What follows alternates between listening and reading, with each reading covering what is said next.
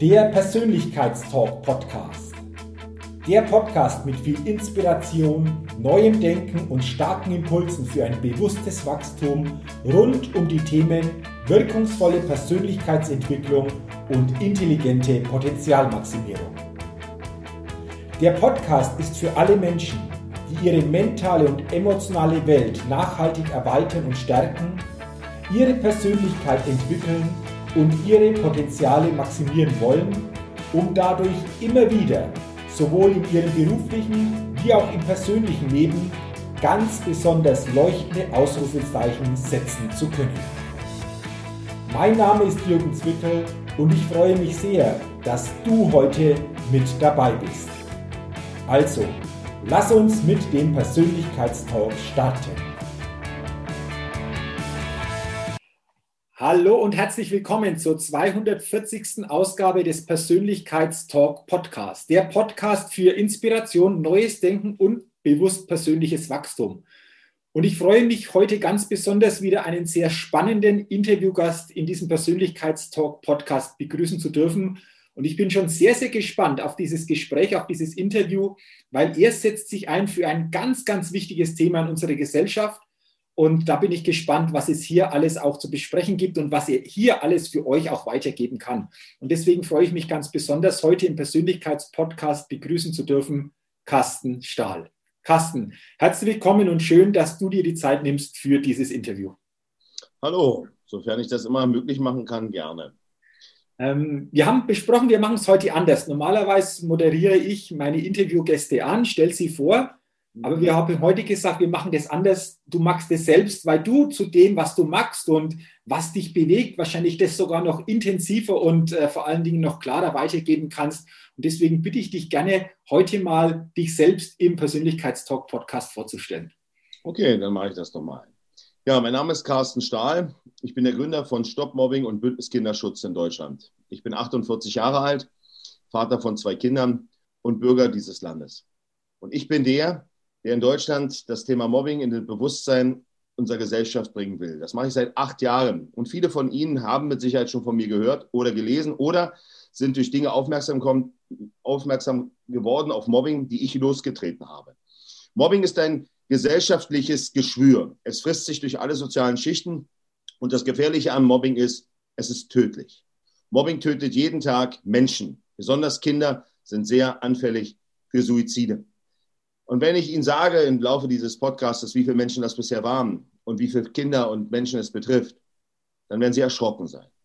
Mein Ziel ist es, mit diesem Podcast mitzuhelfen, dass Sie nicht mehr es akzeptieren, es für sich selbst ins Bewusstsein rücken, wenn Sie es sehen und hören, nicht wegschauen, nicht schweigen und nicht dabei mitmachen, weil Sie dann wissen, wie gefährlich es ist. Es gibt in Deutschland mittlerweile TV-Sendungen und auch Prominente, die haben ihr Business darauf ausgerichtet, dass Mobbing äh, ein Teil ihrer Sendungen oder sogar der Grund, Grundlage ihres Erfolges ist. Ich finde das beschämend, ich finde das empörend, es ist verantwortungslos und es ist sehr gefährlich. Gerade jetzt, das können Sie alle googeln, ist wieder ein junger Mensch, 25, zu Tode gekommen. Und da können Sie genau sehen, dass es Mobbing jeden treffen kann. Die Frau war in der Öffentlichkeit, sie war sehr schön, sie hatte ein junges Kind, einen sechsjährigen Sohn. Sie hat sich jetzt das Leben genommen, weil eine Flutwelle von Hetze, Mobbing, Hass, Bedrohung von, von Gewalt und Mord gegen sie losgetreten wurde. Unterstützt durch viele unwissende, mitmachende, mitlachende, naive, dumme Menschen, die nicht besser wussten oder einfach nicht überlegt haben und durch welche losgelöst und durch die Medien multipliziert, die damit ihr Geld verdienen. Ich persönlich sage Ihnen, das ist verwerflich, unmenschlich und gefährlich. Aber wer trägt die Schuld daran? Wir alle als Gesellschaft, weil wir es dulden, weil wir es akzeptieren, weil wir nicht aufschreiben und weil wir solchen Portalen und Menschen eine Bühne geben und sogar noch applaudieren oder sagen, naja, dann ist es halt so. Nein, ist nicht so. Und jetzt ist Stopp damit. Deswegen gibt es Stopp Mobbing, eine bundesweite Kampagne, die ich seit, seit mehreren Jahren vertrete. Seit acht Jahren mache ich diese Arbeit. Diese Kampagne ist mittlerweile bundesweit, weltweit bekannt. Ich rede im Bundestag, ich rede in Landtagen und in den Medien. Ich bin ein Mensch, der unbequem ist für den einen oder anderen, auch Verantwortlichen. Aber unbequem ist immer die Wahrheit. Und die Wahrheit ist, Mobbing tötet Menschen. Wow, Carsten, du hast schon sehr, sehr viele Punkte jetzt angesprochen, die, glaube ich, wichtig sind und die für uns alle, denke ich, ein ganz, ganz wichtiges Thema sind. Und lass uns gerne dann einfach bestimmte Punkte nochmal vertiefen. Ja, bitte. Du hast ja gesagt, du machst das jetzt schon acht Jahre sehr, sehr intensiv, auch mit sehr, sehr viel Engagement, wenn man dich verfolgt. Ähm, aber was auch wichtig ist, und ich glaube, das ist auch ein Punkt, über den du ja offen sprichst, äh, wie bist du dazu gekommen? Weil du ja auch so eine eigene Vergangenheit, so eine eigene Geschichte hast, die dich, glaube ich, einfach so in diese Richtung viel sensibler einfach mit diesem Thema noch umgehen lässt, wie vielleicht beim einen oder anderen. Ähm, willst du über diesen Weg, über deine Geschichte auch noch was erzählen? Weil ich glaube, dann kann man es vielleicht auch noch besser einschätzen und besser verstehen, das Ganze. Grundsätzlich ist es so, man kann sich natürlich Wissen aneignen. Man kann studieren, man kann sogar Professor werden und das kann man alles machen. Aber das wichtigste Wissen ist nicht die Theorie, sondern das Leben. Das Leben macht die Experten des Lebens. Ich mag keine Titel haben, aber ich habe Mobbing über 48 Jahre studiert. Warum? Und wo habe ich denn meinen, wo war denn meine Universität? Die Straße, das Leben. Und wo sind meine Zeugnisse? Wollen Sie die Narben sehen an meinem Körper? Von Gewalt durch Mobbing? Ich habe diese Narben. Das sind meine Zeugnisse der Geschichte. Ich bin bin eine Person, die das selbst erlebt hat. Nicht hätte, könnte, wollte, sollte. Ich habe es erlebt. Ich weiß, von was ich rede, weil ich selber als Zehnjähriger drangsaliert, schikaniert, gedemütigt, getreten, geschlagen, sogar in eine Grube geschmissen und angepinkelt wurde von fünf anderen. Ich bin jemand, der mit zehn Jahren sich das Leben nehmen wollte, der sterben wollte. Ich habe Mobbing nicht in der Theorie erlernt. Ich habe Mobbing an meinem Körper gespürt. Das hat mich mein Leben lang gefolgt, verfolgt. Mobbing, Gewalt, Hass, All das sind Dinge, die mein Leben geprägt haben. Ich bin jemand, der genau weiß, was Mobbing mit einem Menschen macht. Und wie man vom Mobbing-Opfer zum Mobbing-Mittäter und zum Mobbing-Täter wird, nur um dazuzugehören. Aufgrund der Gruppendynamik und des Gruppenzwangs. Wenn mir heute jemand erzählen will, dass man nur ein Experte ist, der einen Titel hat, dann habt ihr nicht verstanden, um was es geht. Die, die Titel mögen schön sein, die sehen gut aus.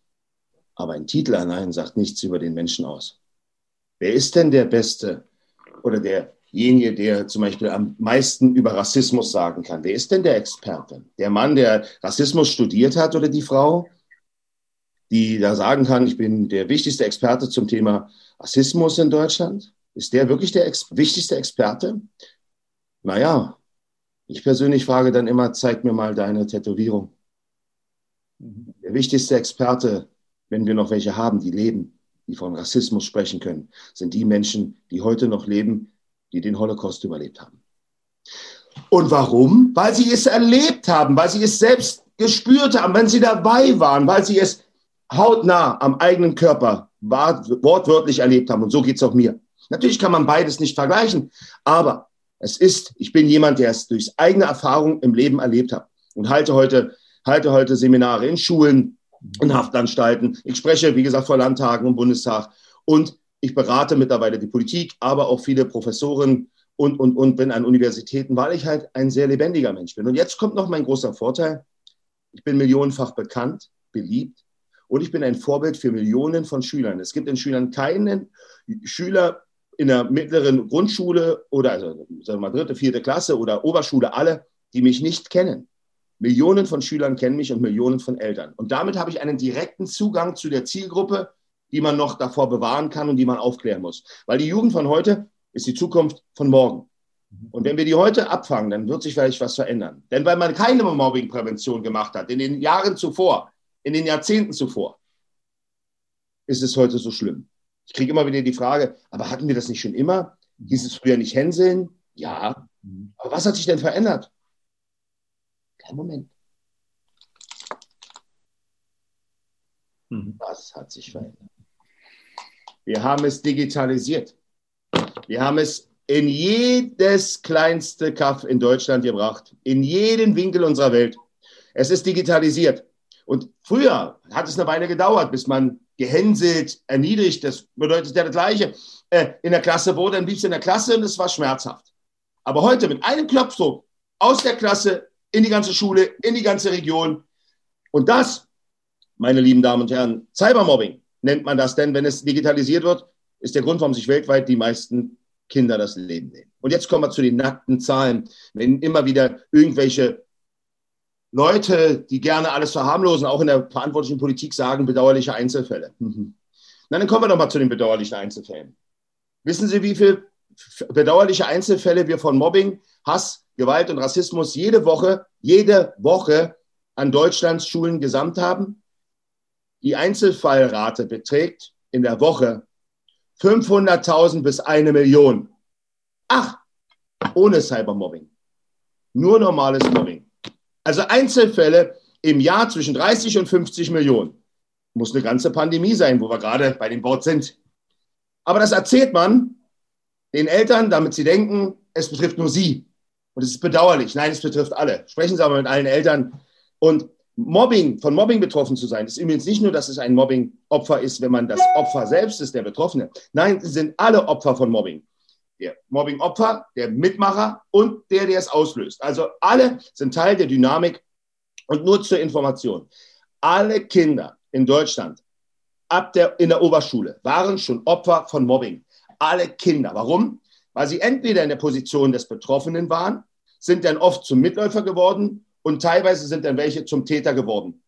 Es ist eine Dynamik, die sie alle vollziehen. Und heute ist das gar keine Frage mehr. In einer Zeit, in der wir leben, wo Hurensohn und Schlampe die meistbenutzten Schimpfwörter sind, egal welcher Herkunft, und einer Verrohung, dass selbst in den Medien Mobbing öffentlich gezeigt wird, dass selbst irgendwelche Pseudo-Komiker, die sich für sehr komisch halten, unter dem Deckmantel von Comedy und Satire, was das nicht ist, äh, Menschen zerfetzen, hetzen und anstreben, dort diese Menschen bloßzustellen und dann ihre Followerschaft, die Millionen hoch ist, außer Rand und Band auf diese Menschen Jagd macht. Mhm. Das ist Mobbing. Mhm. Und wenn man diesen Menschen das sagt, dann eiern sie rum und sagen, nein, das ist Comedy. Ja, Comedy ist das.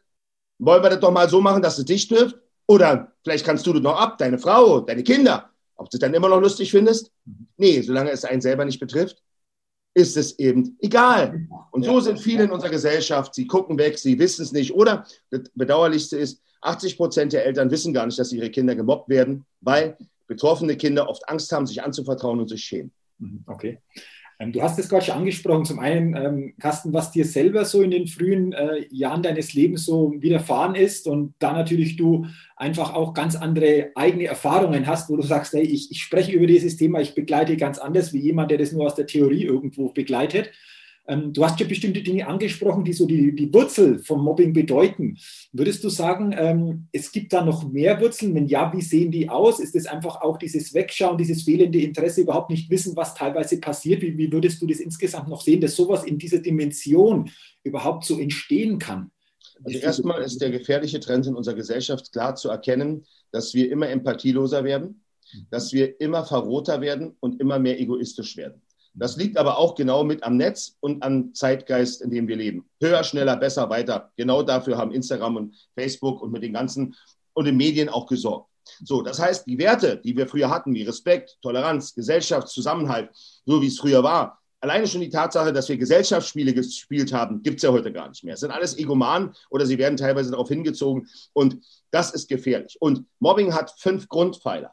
Mhm. Da ist das, und die fangen schon sehr früh an. Da ist das Einfachste, das Beleidigen, die Worte, die zu Waffen werden, die einen Menschen zerfetzen und äh, treffen. Dann ist das Schlagen und Treten, ja, die körperliche Gewalt.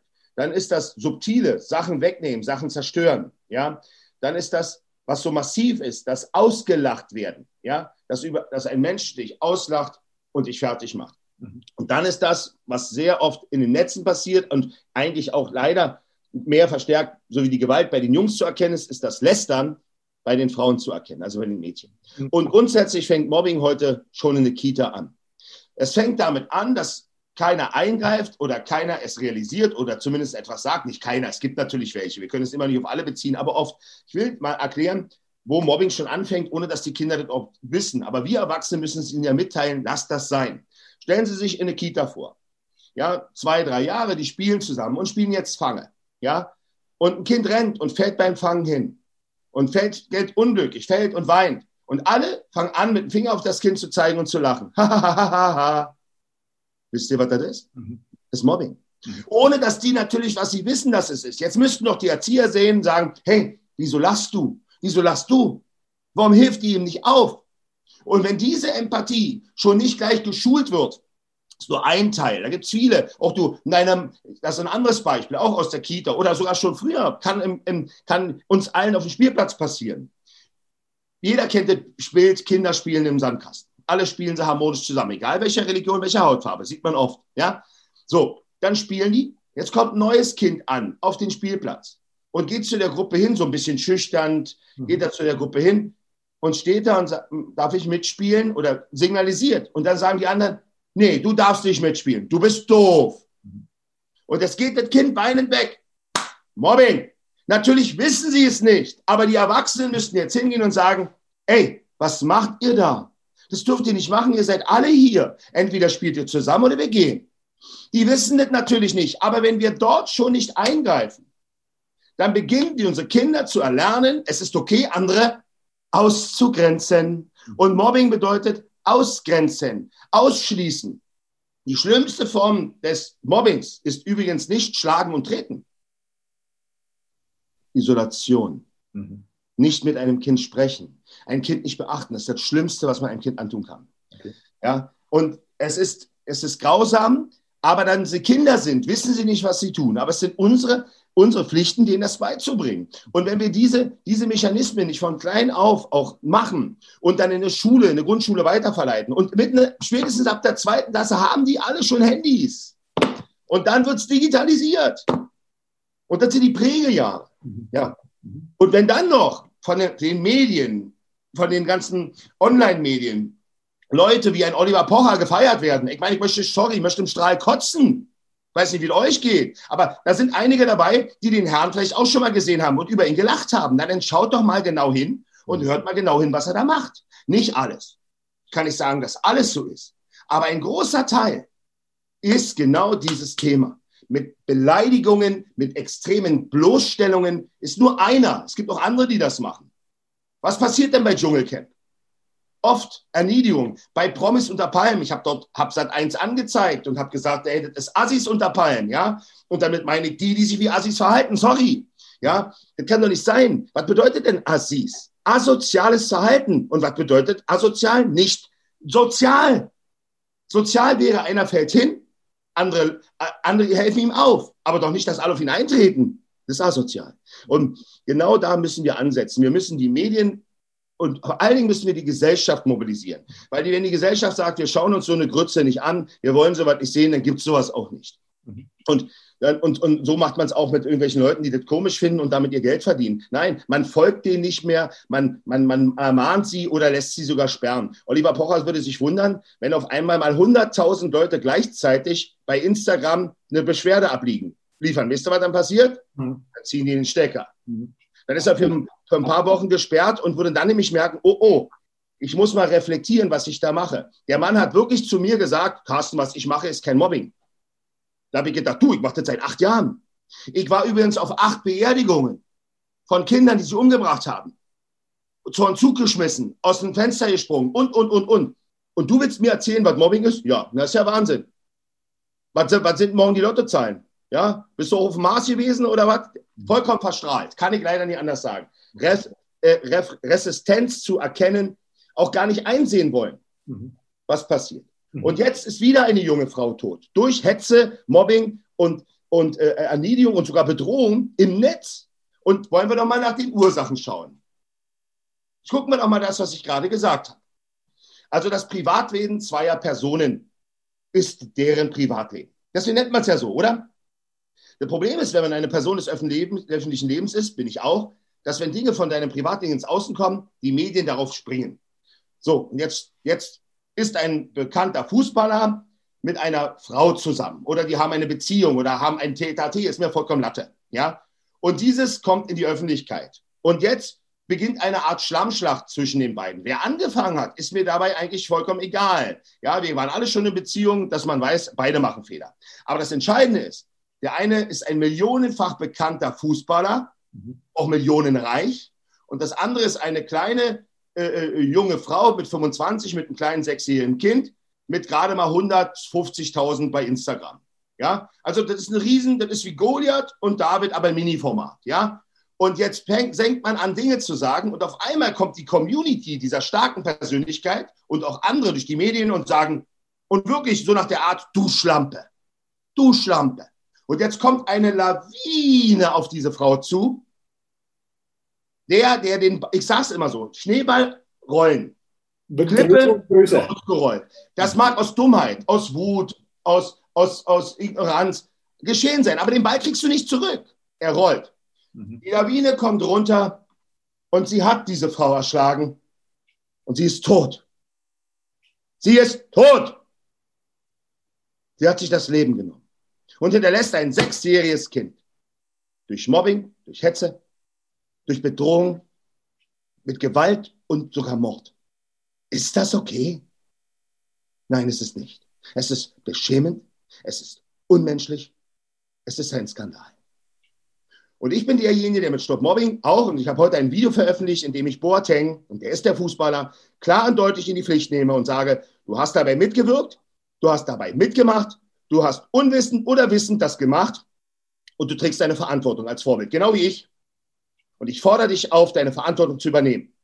Und zwar dafür zu sorgen, dass dieser Junge, der jetzt sechs ist, niemals in finanziellen Nöten ist bis zu seinem 18. oder 20. Geburtstag. Dafür bist du verpflichtet. Kostet einem Fußballer ein Fingerschnips.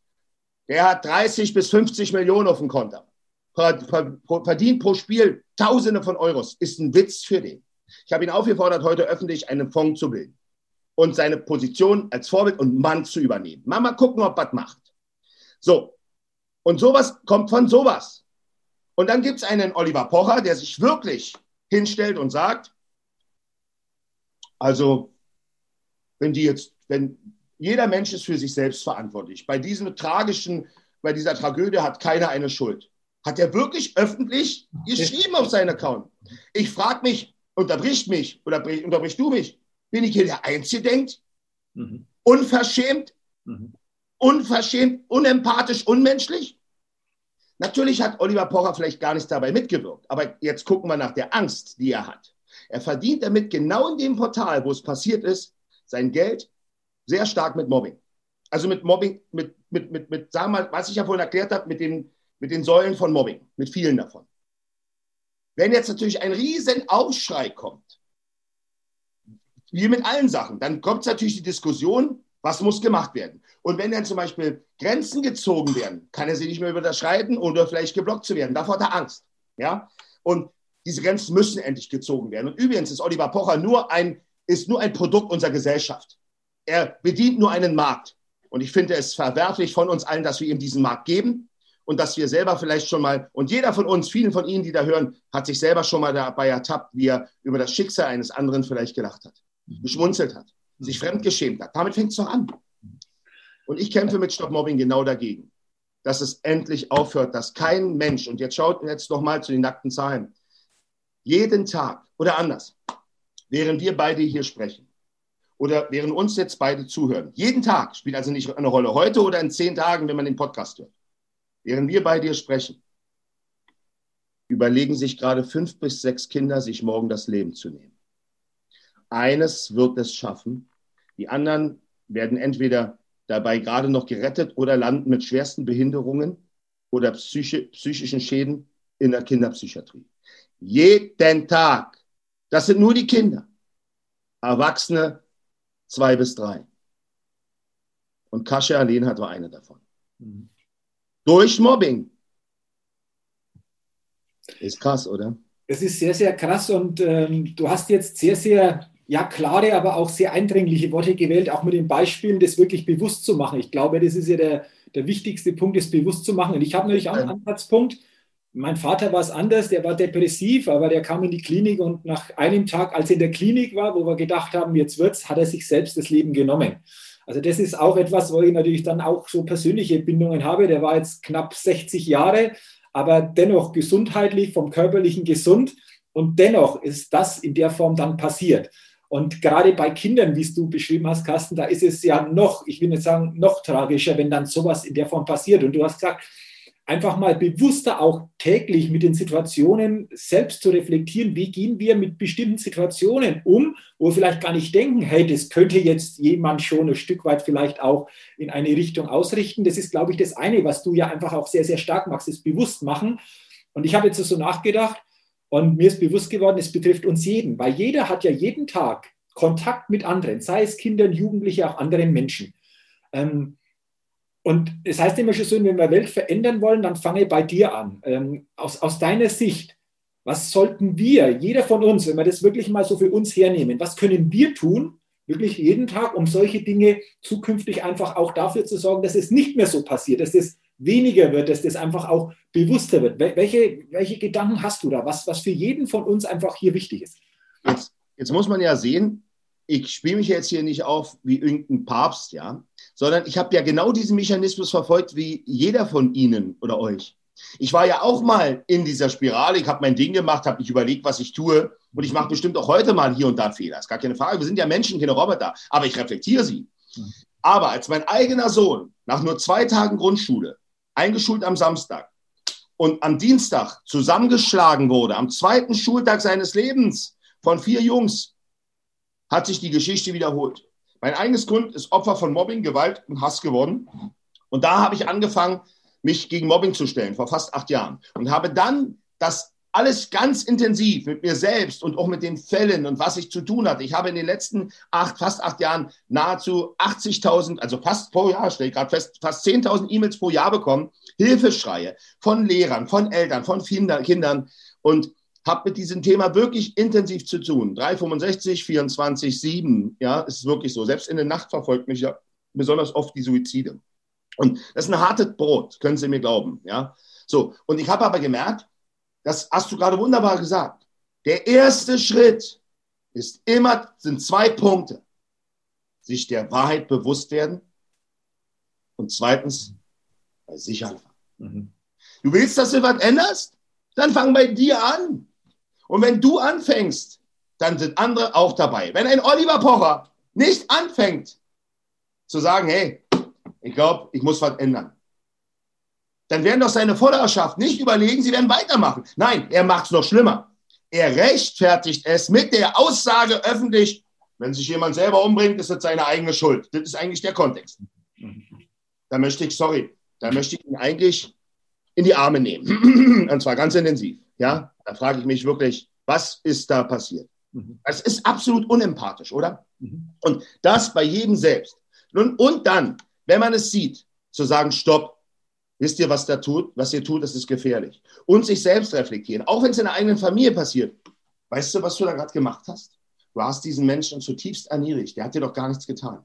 Mhm. Oder wenn man alleine sieht, dass man über ein, man guckt eine Fernsehsendung, mein, eins dieser Grützformate, ja, und man man, äh, man ertappt sich dabei, dass man darüber lacht und das sogar rechtfertigt, dass man sich reflektiert und sagt, was mache ich hier? Und dann sollte die Konsequenz sein, Klick, ausschalten. Diesen, den abstrafen. Abstrafen nicht mit Gewalt, sondern mit fallenden Quoten. Mit Stopp. Und nicht mit Hypen. Ich glaube, das ist der Punkt, was du sagst. Zum einen bei sich anfangen zu reflektieren, dann auch aktiv zu werden, wenn ich es woanders sehe, aktiv ähm, das zu konfrontieren, das anzusprechen, aber auch mal wirklich zu gucken, ähm, wenn letztendlich solche, wie du sagst, Serien laufen, dann ja auch, weil gewisse Quoten da sind, die das konsumieren. Und wenn das weniger wird, dann wird das wahrscheinlich auch hinterfragt werden. Und das fängt dann auch wieder bei jedem von uns an. Und das ist ja genau dieser Kreislauf, den wir auch mal bewusst erkennen dürfen. Ja, die Gruppendynamik. Ja, absolut. Absolut. Und das ist das Erste. Und du hast das vorher gesagt, du arbeitest viel mit Schülern, Jugendlichen, auch mit den Eltern. Ich war auch ähm, auf deiner Seite, ich verlinke das auch in die Show Notes, äh, Ken Stahl, und da ist mir eines so richtig auch nochmal so, ja, äh, bewusst geworden oder da, da habe ich, hab ich wirklich geguckt, da sind auch ähm, Schreiben von Kindern und Jugendlichen, die du da drauf hast, wie die an dich schreiben, was sie da schreiben, wenn du mit denen gearbeitet hast. Das hat mich also fasziniert, aber auch sehr bewegt. Und ähm, weißt du, wie viel ich davon habe? Ja. 17.000. Ja. Das ist nur ein kleiner Teil, wahrscheinlich auf der Homepage viel mehr wirst du, und das ist ja auch ein Punkt, äh, äh, wenn, wenn Kinder, Jugendliche dir schreiben. Ja. Aber vielleicht ist es auch wichtig, nochmal zu verstehen, du sagst ja, du arbeitest mit denen, du gehst in die Schulen, du bist im Kontakt. Wie gehst du ran? Also wie, wie schaffst du es einfach hier schon was zu verändern und ein anderes Bewusstsein auch bei den Kindern, Jugendlichen in dieser Form zu schaffen? Wie, wie machst du das? Also äh, wie, wie schaffst du das? Also grundsätzlich muss ich ja an vielen, ich will jetzt nicht sagen, Fronten arbeiten, aber es ist ja teilweise wirklich so. Du musst es ja von allen Seiten entgegenwirken, bekämpfen. Mhm. Also erstens ist die Basisarbeit. in den Schulen, in den Kitas, in den Oberschulen, in den OSZ. Das ist die Basisarbeit, ja. Wie man, ich rede ja nicht nur für mich, ich rede jetzt mal, wie man es machen muss. Dann ist es die Aufklärungsarbeit in der Gesellschaft, über die Medien, über Fernsehsendungen oder Talkshows. Und dann ist es beim Zentrum der Macht, in der Politik, in den Landtagen, in den, in den Regionen, mit den Verantwortlichen, im Bundestag. Und das habe ich ziemlich früh erkannt. Wäre ich nicht eine prominente Persönlichkeit, wären mir viele Toren ja verschlossen blieben. Die sind mir auch am Anfang verschlossen. Ich glaube doch wohl nicht, dass die mich vor acht Jahren äh, unterstützt haben. Nein, du warst ein Eindringling. Du warst jemand, der ein Problem in, anspricht. Wir haben in Deutschland ein ganz großes Problem mit der Wahrheit. Das stellt man auch jetzt gerade mal wieder fest. Hier leugnet keiner Corona, um das gleich deutlich zu machen. Aber die Maßnahmen, da sollten wir doch mal überlegen. Also näher als so machen, Haare schneiden, Geht nicht. Da kann es nicht sein, dass ein Kellner, den, guck mal, ein Kellner könnte den Teller auf den Nachbartisch abstellen und sagen, bitte nehmen Sie sich den selbst. Könnte er machen, oder? Also gibt nicht mal, also wo ist da die Verhältnismäßigkeit? Ja, es ist nur ein Beispiel. Ja, und da äußere ich mich auch immer wieder regelmäßig zu, nichts zu leugnen, sondern zu hinterfragen. Das muss man. Und das mache ich übrigens bei Mobbing und auch bei Missbrauch. Ich bin ja nicht nur Stopp Mobbing Deutschland, sondern auch Bündnis Kinderschutz Deutschland. Vielleicht hat der eine oder andere von Ihnen Kindersexpuppen gehört. Das habe ich in die Öffentlichkeit getragen. Die gab es ganz legitim bei Amazon und eBay zu bestellen. Und als ich die darauf konfrontiert habe, ja, ist nicht unser Problem, dann habe ich es zu ihrem Problem gemacht und es öffentlich gemacht. Und jetzt werden Kindersexpuppen durch den Bundesrat und Bundestag wahrscheinlich verboten, durch mein Engagement mit Bundeskinderschutz. Und gibt es noch viele andere Dinge. Aber das heißt, wenn man wegsieht, wenn man schweigt oder es hinnimmt, dass sie sagen, es ist so, damit habe ich ein Problem da kann ich irgendwie nicht mit umgehen, wenn man mir sagt, das ist so. Es, es heißt ja auch teilweise, wenn du wegsiehst oder schweigst, bist du auch Mittäter oder mitschuldig. Ja, auch wenn, wenn du es bewusst irgendwo wahrnimmst und machst nichts, hast du dazu beigetragen, dass es dennoch so weiterläuft. Das ist ja auch immer so. so, so. Ich habe immer, hab immer oft Eltern, die mir sagen, aber Herr Stahl, die Susi oder der Peter, die machen nichts. Die machen gar nichts. Dann sage ich, Frau Meier-Schmidt, Müller, Sie haben recht. Ihr Kind tut nichts. Sie haben vollkommen recht. Es schaut dabei weg, wenn andere Kinder leiden, geschlagen werden, drangsaliert werden. Ihre Tochter geht nicht zum Lehrer, sagt nicht Stopp. Stimmt, ihre Tochter macht nichts. Ist es besser, wenn ihr Kind aus Angst wegsieht? Es geht darum, Zivilcourage. Und genau das ist der Hauptthema meiner Projekte. Zivilcourage zu vermitteln. Was mache ich denn jetzt hier gerade bei dir? Nichts weiter wie die wie die Bevölkerung, die Menschen, die das hören, zur Zivilcourage aufzurufen, selbst zu reflektieren, da gehört auch Courage zu, und zu sagen, stopp, wir machen das nicht mehr. Mhm. Und zu sagen, nee, und auch mal einen Brief zu schreiben an RTL und sagt, lass den Scheiß. Oder mal Herrn Pocher zu sagen, ist nur einer, das ist der prominenteste, zu sagen, lass doch den Scheiß. Ja, das hast du doch gar nicht nötig. Ja, oder zu sich selber zu sagen, lass doch den Scheiß. Mhm. Das ist das Wichtigste. Und unsere Politik macht vor allen Dingen beim Thema Mobbing, jetzt wird es langsam schwieriger, weil das wird immer größer, die Dynamik. Was du zum Negativen benutzen kannst, kannst du übrigens auch zum Positiven benutzen. Die Gruppendynamik setzt jetzt durch Stoppmobbing ein aufs System. Mhm. Und viele Politiker haben bei Mobbing jahrelang so gemacht. Und mittlerweile habe ich eins gelernt. Politik funktioniert auf zwei Faktoren. Dass es ihnen nutzt oder dass es ihnen schaden könnte. Bei beiden reagieren sie. So, und ich habe es jetzt mittlerweile geschafft mit Stop Mobbing, dass zuerst sie reagieren haben, weil sie gemerkt haben, es könnte ihnen schaden. Und jetzt kommen andere und sagen, das kann uns doch nutzen. Das betrifft ja wirklich jeden. Denn es betrifft uns alle. Keiner von Ihnen und meiner Seite kann sich, hat, oder jeder von uns hat in seinem eigenen Leben das schon erlebt oder kennt andere, die betroffen sind. Sogar jetzt. Wie gesagt, 90 Prozent aller Schüler in der Oberschule sind mit Mobbing konfrontiert. Das muss man sich vorstellen. Und durch die Digitalisierung eigentlich 100 Prozent. Das heißt, jeder von Ihnen, der ein Kind oder ein Enkelkind hat und sich mit dem Enkel mit dem Kind hinsetzt und mit über Mobbing spricht, werden Sie mitkriegen, ja, das ist uns ein Thema. Hatte ich schon mal. Mhm. Vielleicht hat das überstanden, ist selbst zum Täter geworden. Und das Interessante ist, wenn Sie hingehen und sagen, kennst du Carsten Stahl? Ja, klar, Anti-Mobbing, Carsten Stahl, cool. Und da liegt der Vorteil. Ich gehe in die Schule und muss nicht erst um Aufmerksamkeit bitten und sagen, könntet ihr bitte mal zuhören? Äh, äh, ich stehe da, nehme das Mikro in die Hand und, und, dann, und, dann, nehme ich langsam runter, mache eine Minute und alles ist still. Und die Spitze waren 2800 Schüler in einem Seminar. Mhm.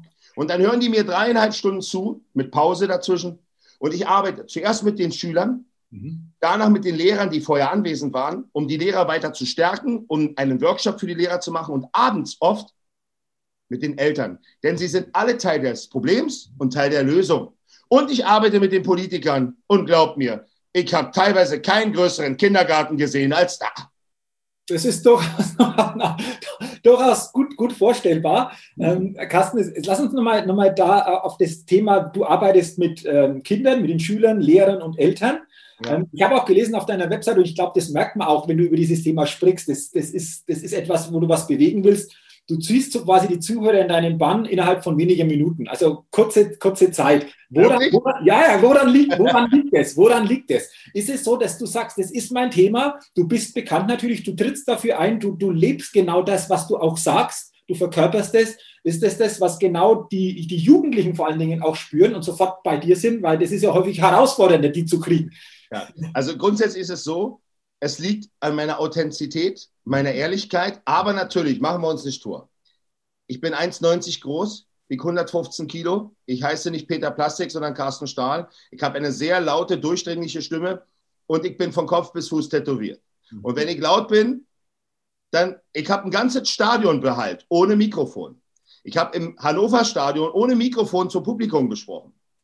Und jetzt kommt noch der große Vorteil, ich hatte eine TV-Sendung, jahrelang im deutschen Fernsehen mit sehr viel Erfolg. Die wird heute noch seit sieben Jahren nonstop wiederholt, in der ich einen TV-Detektiv verkörpert habe, der mit viel Charme, also mit großem Herzen, viel Kraft und großer Klappe Menschen geschützt hat. Und das hat mich bei den Jugendlichen so berühmt gemacht und bekannt gemacht. Gut, die sind ja mittlerweile, die ist ja schon sieben Jahre her, die Sendung. Mhm. Aber die Wiederholung, aber vor allen Dingen meine heutige Arbeit ist, Carsten Stahl ist für viele mittlerweile eine Legende, ein Vorbild.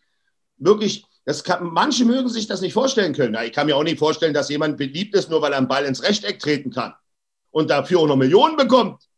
Jeder hat seine Vorbilder. Und ich bin halt ein Actionheld und was ich heute mache, ist wirklich Action. Aber nicht für Be Belustigung im Fernsehen, sondern um Menschenleben zu retten. Ich habe nachweislich wirklich Dutzenden von Kindern das Leben gerettet, die nicht mehr in der Psychiatrie sind, die raus sind, die durch meine Worte, ich habe Videobotschaften von denen, jedes Mal, wenn ich mir eine angucke, muss ich weinen, die mir sagen, Carsten, ich lebe nur noch wegen deinen Worten. Und ich habe mich entschieden, heute Sozialarbeiter zu werden, um genau wie du anderen zu helfen, weil man mir nicht geholfen hat. Und deswegen, für alle, die mich kritisieren, der hat doch keine Titel. Zum Beispiel Frau Giffey hat das mal zu mir gesagt. Ihrerseits Familienministerin. Hat mal zu mir gesagt oder zu anderen, der, der Stahl, der darf das nicht. Der hat keine Titel, der ist kein Pädagoge. Frau Giffey, mit dem Wort Titel wäre ich ganz vorsichtig, wenn man im Glashaus sitzt. Punkt. Es geht nicht um Titel. Es geht um, wer heilt, hat Recht. Glaubt ihr, dass es die Kinder interessiert, ob ich Doktor war? Nein, es interessiert die nur eins, dass meine Geschichte sie gerettet hat, sich nicht umzubringen. Bei mir war keiner da. Bei mir haben sie alle weggesehen. Und ich wollte mir als Zehnjähriger das Leben nehmen. Ich habe überlebt und ich bin heute da, um anderen diesen Schutz zu geben und der Gesellschaft zu erklären, wie gefährlich das ist. Weil es meine Bestimmung ist, weil es meine Aufgabe ist. Und wie du gerade erkannt hast, warum hören Sie mir zu? Weil ich eine Fackel bin. Und nur eine Fackel kann andere Menschen entflammen. Ein Streichholz kann das nicht. Ich bin echt. Und du bist eine Fackel. Du, du, bist, du bist das, was du letztendlich nach außen gibst. So können wir sagen, du verkörperst das. Und dafür braucht es aus meiner Sicht auch keine Titel oder Zertifikate oder sonst was, weil du anders lebst. Ich habe noch eine Frage, Carsten. Du hast ja das angesprochen, wie es dir damals ging im Alter von zehn. Auch sehr, ähm, ja, wirklich anschaulich ähm, beschrieben zu Beginn schon, was, was da passiert ist. Ähm, wenn du jetzt reflektierst, du hättest dich mit zehn Jahren selbst gehabt, wie du heute bist was hätte sich dadurch verändert? Oder, oder hättest du dir damals so jemanden gewünscht, wie du heute bist? Ich weiß gar nicht, wie oft. Ich habe viele Zuschriften von erwachsenen Menschen, die heute Eltern sind, Großeltern sind. Also ich weiß nicht, aber ich habe das bestimmt schon 300, 400 Mal oder öfter gelesen. Mhm. Ich hätte mir damals gewünscht, jemanden wie Sie an meiner Seite zu haben. Mhm. Ich hätte mir damals gewünscht, dass Sie mich geschützt hätten, dann wäre mir das nie passiert. Und ein, ein Satz in meinem Seminar ist einer. Ich hatte niemanden, der für mich da war. Ich war ganz allein in dieser Grube und wollte sterben. Ich kann meine Vergangenheit nicht ändern, aber es ist meine Pflicht, für die Kinder von heute ein Licht in der Dunkelheit zu sein, damit sie sich nicht umbringen oder leiden.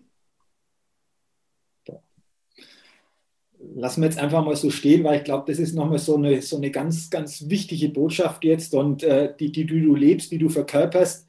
Dafür einfach auch danke dafür. Ähm, was würdest du jetzt sagen? Wir haben viele Dinge schon angesprochen. Wenn jemand jetzt auch sagt, Mensch, ich, ich fühle mich so, ich habe irgendwo das Gefühl, ich bin so Mobbing-Opfer oder ich, es gibt so Tendenzen.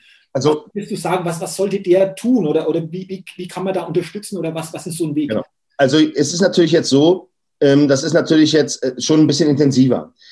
Deswegen will ich jetzt ein bisschen verkürzen, gehe nur verkürzt darauf ein. Für alle, die das interessiert, ich habe auf unserer Seite von unter www.stop-mobbing.de, du solltest das verlinken. Auch in die Show Da gibt es einen Hilfsreiter.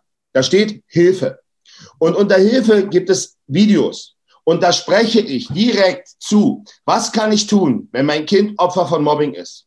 Was kann ich tun, wenn mein Kind Täter ist? Was kann ich tun, wenn mein Kind äh, äh, Mittäter ist, was kann ich als Lehrer tun, was kann ich als Elternteil tun, was kann ich tun, wenn ich selbst betroffen bin.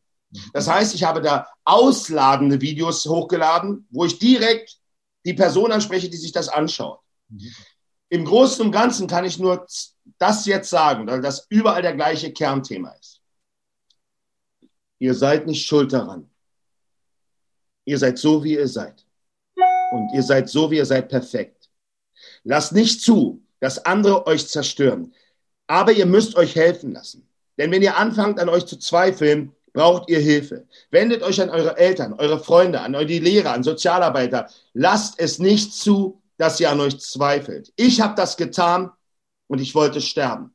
Und jetzt überlegt euch, wenn ich hätte an mir weiter gezweifelt und nicht mehr ich mich selbst, ich habe mich selbst daraus geholt, dann würde ich heute nicht stehen. Und habt ihr das Gefühl, ich bin jemand, der an sich zweifelt heute? Glaubt ihr, habt ihr das Gefühl, ich bin schwach? Ich glaube nicht. So, und ihr seid auch nicht schwach, aber ihr schafft es vielleicht nicht alleine. Und bevor ihr den Schritt geht und an euch zweifelt und zerbrecht und entweder depressiv werdet, denn das ist auch in direkter Zusammenhang oft mit Mobbing, oder noch Schlimmeres tut, lasst euch bitte helfen. Eins müsst ihr wissen, Mobbing geht nicht von alleine weg. Es wird nur schlimmer. Und wenn ihr nicht Stopp sagt, dann werdet ihr daran zugrunde gehen. Mhm. Egal wie groß, egal wie stark. Mobbing zerstört jeden. Die Masse könnt ihr nicht aufhalten. Außer ihr lasst euch helfen. Und das ist ganz wichtig. Und wenn das noch in Zentrale auf bestimmte Faktoren geht, es geht ja auch jemanden, der sagt, ich bin Täter, wie komme ich da raus? Erstens, wenn mir das einer sagt, dann gebe ich ihm die Hand und sage, ich bin stolz auf dich weil du erkennst. Halt sich selbst mal gegenüber zu zeigen. Natürlich. Und wisst ihr, wie, durch meine Seminare passiert ja genau das. Ich habe Outings von Tätern, die sagen, ich bin ein Riesenarschloch und ich will besser werden. Und die sich hinstellen und sagen, auch ich war Mobbingopfer. Und ich habe jetzt erkannt, dass ich es nur noch bin als Täter, weil ich nie wieder Schwäche zeigen will. Das ist wie bei mir. Ich war Opfer, Mittäter, Täter. Und bei mir ist es noch weitergegangen, weil ich durch meine Täterschaft in Berlin-Neukölln viel Gewalt angewendet habe, bin ich ganz schnell abgerutscht in die Kriminalität. Ich war 18 Jahre kriminell. Das Einzige, was ich nicht angefasst habe, waren Drogen und Prostitution. Ich bin darauf bestimmt nicht stolz. Aber auch das ist Teil meines eigenen Wesens. Ich habe die Hölle durchlebt. Und wenn jetzt einer fragt, ob ich dafür bezahlt habe, ob ich im Gefängnis war, dann muss ich sagen, leider nein. Mhm. Denn wisst ihr, wenn ich ins Gefängnis gegangen wäre, dann wäre mir vielleicht erspart gewesen, mein eigenes Kind zu begraben. Denn Polizei und Richter kennen Grenzen. Die halten sich ans Gesetz. Rivalisierenden Banden und andere Verbrecher nicht. Die haben sich meine Freundin geschnappt sie zu dritt vergewaltigt, sie geschlagen und getreten und sie hat das vier Monate alte Kind, was sie in sich trug, von uns verloren. Ich habe bezahlt. Einen Preis, für den ich mich mein Leben lang schämen werde. Weil ich war derjenige, der sich entschieden hat, kriminell zu werden. Ich weiß, wohin Mobbing führen kann und Gewalt. Ich habe nicht studiert, nein. Ich habe es erlebt.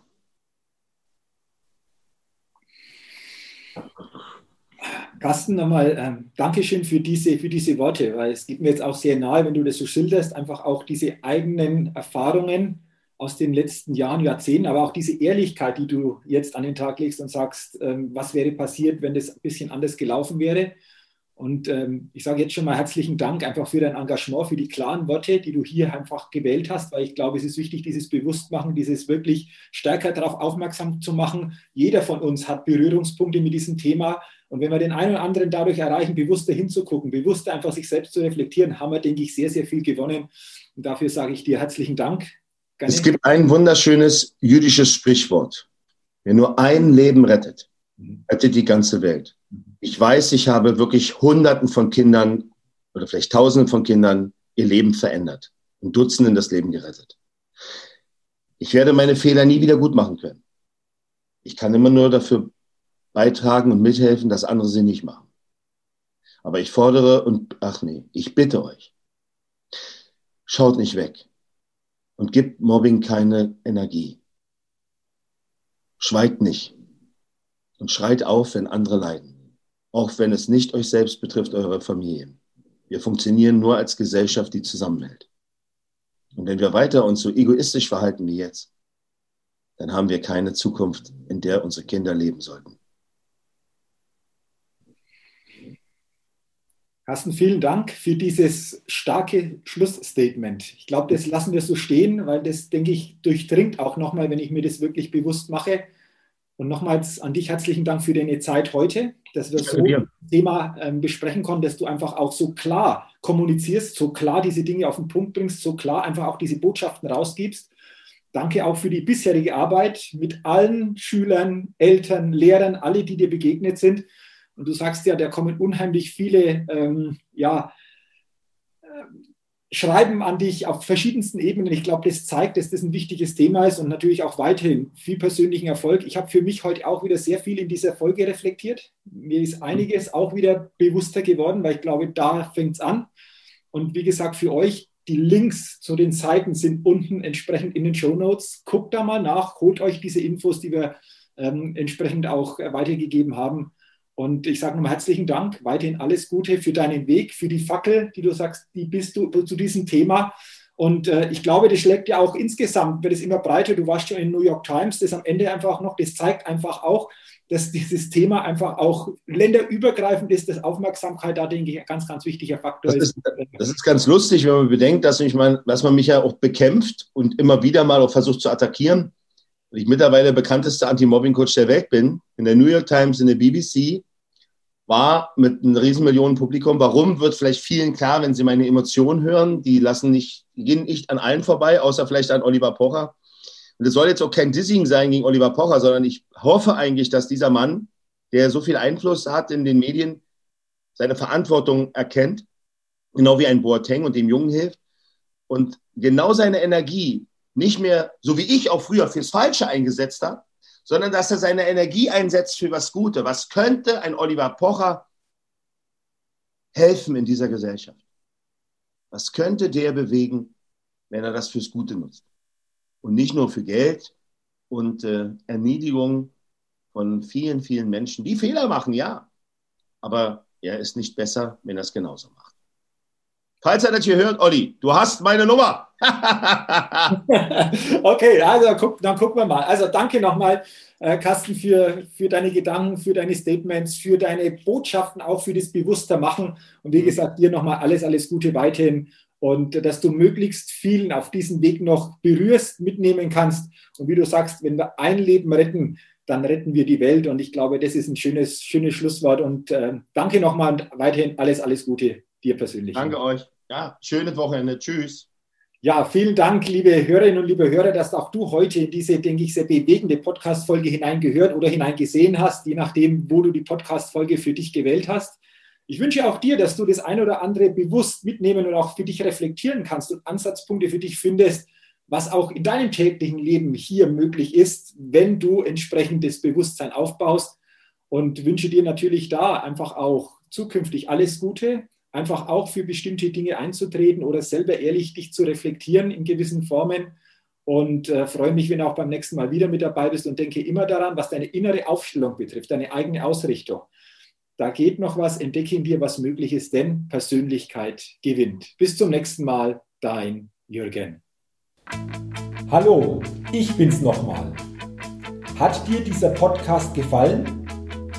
Wenn dir dieser Podcast gefallen und dich weitergebracht hat, dann gib mir sehr gerne bei iTunes eine 5-Sterne-Rezession und wenn du noch Zeit hast, gerne auch ein persönliches Feedback, damit ich den Persönlichkeitstalk Podcast immer weiter verbessern kann. Ach ja, und wenn du noch mehr zu mir und meinen Themen wissen willst, dann gehe sehr gerne auf die Seite www.jürgenswickel.com. Max gut, dein Jürgen.